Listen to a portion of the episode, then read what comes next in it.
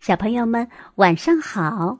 欢迎你们继续收听《床头小熊》，我是小熊妈妈。今天继续为你播讲成语故事，竖起你的小耳朵，仔细收听哟。小熊妈妈今天为你播讲的成语故事是“未雨绸缪”。周武王姬发。建立了周朝后，把纣王的儿子武庚封在朝歌做诸侯，同时又将自己的三个弟弟封在了朝歌的东西北三面，来监视武庚。武王还留下自己的弟弟周公在朝廷辅佐政事。转眼两年过去了。周武王突然得了重病，此时，周公设坛为武王祈福，愿以自身性命换武王平安。祭祀完成后，周公便把祝词封存在石室内。后来，武王病情果然好转，但好景不长，武王因为政事过于繁忙，几年后还是离开了人世。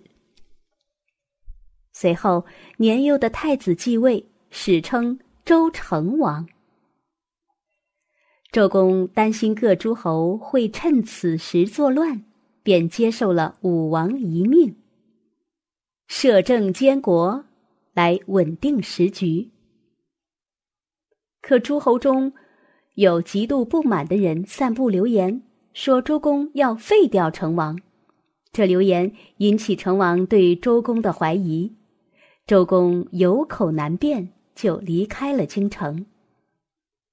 武庚知道周公离开后，觉得时机到了，就联络不满周公的诸侯，准备起兵造反。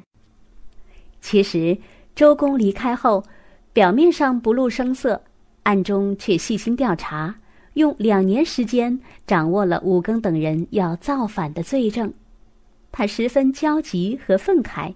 写了一首吃宵的预言诗，呈送给成王看，其中便有一段的意思是：天还没下雨的时候，就去剥取桑树的皮，把门窗修好。但年轻的成王并没有理解到诗的深意。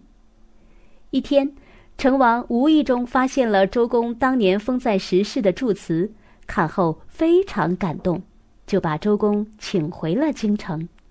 不久，周公便平息了武庚的叛乱。后来，人们把诗中这句话简化为“未雨绸缪”，比喻在事情发生前做好各方面的准备。好了，小朋友，今天的成语故事我们就讲到这里。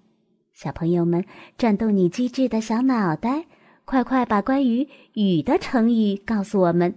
小熊妈妈期待你的参与哟。宝贝儿，我们明天见。